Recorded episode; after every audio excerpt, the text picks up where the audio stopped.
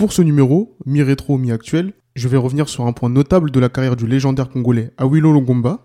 Si naturellement et instinctivement les francophones ont plus à l'esprit ses compatriotes Kofi Olomide, Werason ou bien JBM Piana, le constat me semble un peu différent par exemple en Afrique anglophone.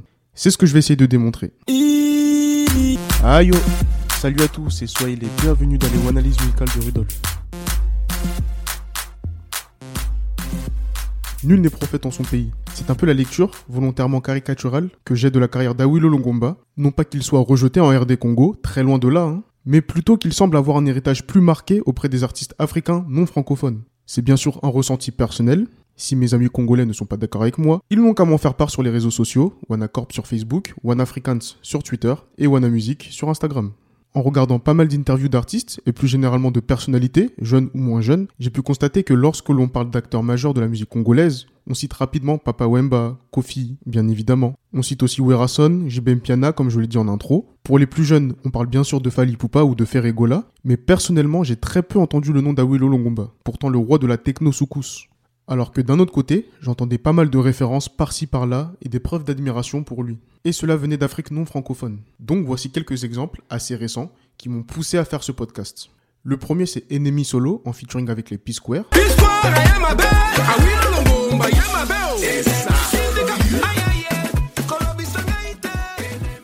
Ce ne sont pas tous les artistes francophones qui ont la chance de collaborer avec les jumeaux nigérians. On peut éventuellement parler de Mokobe du 113 ou de Matt Houston qui a participé au remix du très célèbre Enoisie en featuring avec Jay Martins. Mais tous les deux sont français. En revanche, en 2014, lorsqu'il a fallu faire appel à un artiste africain francophone dans le cadre de Double Trouble, leur dernier album en date malheureusement, eh bien c'est Awilo Longomba qui était présent. Deuxième exemple, Shake Up Your Bum Bum de Sauti Soul sorti en 2015.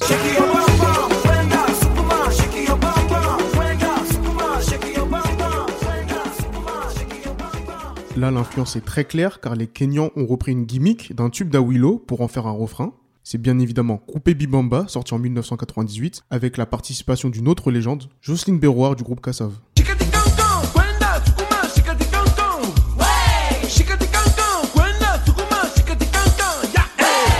Sur Coupé Bibamba. Tout dernièrement, fin avril 2021, les Tanzaniens Harmonize et H Baba ont fait appel à Longomba et ont repris le bridge de Coupé Bibamba, une partie chantée par Jocelyne Berroir.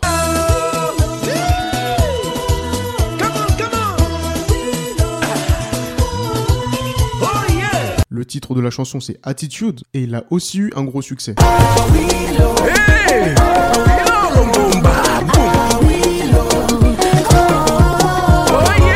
Quatrième référence, les Nigérians Davido et CK dans le morceau Amapiano intitulé Lala. Il est extrait de A Better Time, dernier album de Davido à date d'enregistrement, sorti en 2020. Le clip de la chanson est lui sorti six jours après celui des Tanzaniens dont je parlais il y a quelques instants, donc toujours fin avril 2021. Ici, c'est le nom d'Awilo Longomba qui est la gimmick post-refrain du morceau.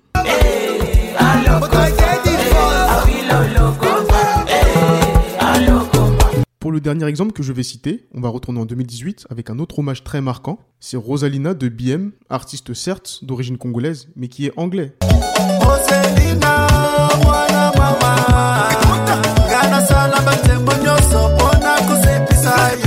Vous avez reconnu le sample de Carolina, titre phare de son album Mondongo, sorti en 2003.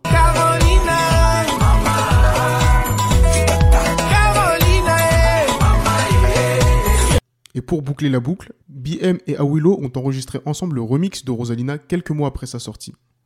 Alors cette petite liste n'était bien sûr pas exhaustive, mais elle justifie bien le ressenti dont je vous ai fait part au début du podcast. Et vu la qualité des artistes l'ayant mis en avant, on ne peut pas négliger l'impact et l'influence d'Awilo en dehors de l'Afrique francophone.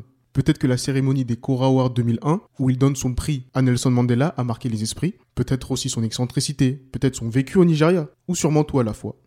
Voilà à peu près tout ce qu'il fallait savoir sur cet aspect de la carrière d'Awilo Logomba. On se retrouve très vite pour un prochain numéro. Et n'oubliez pas, charité désordonnée ne pense qu'à soi-même.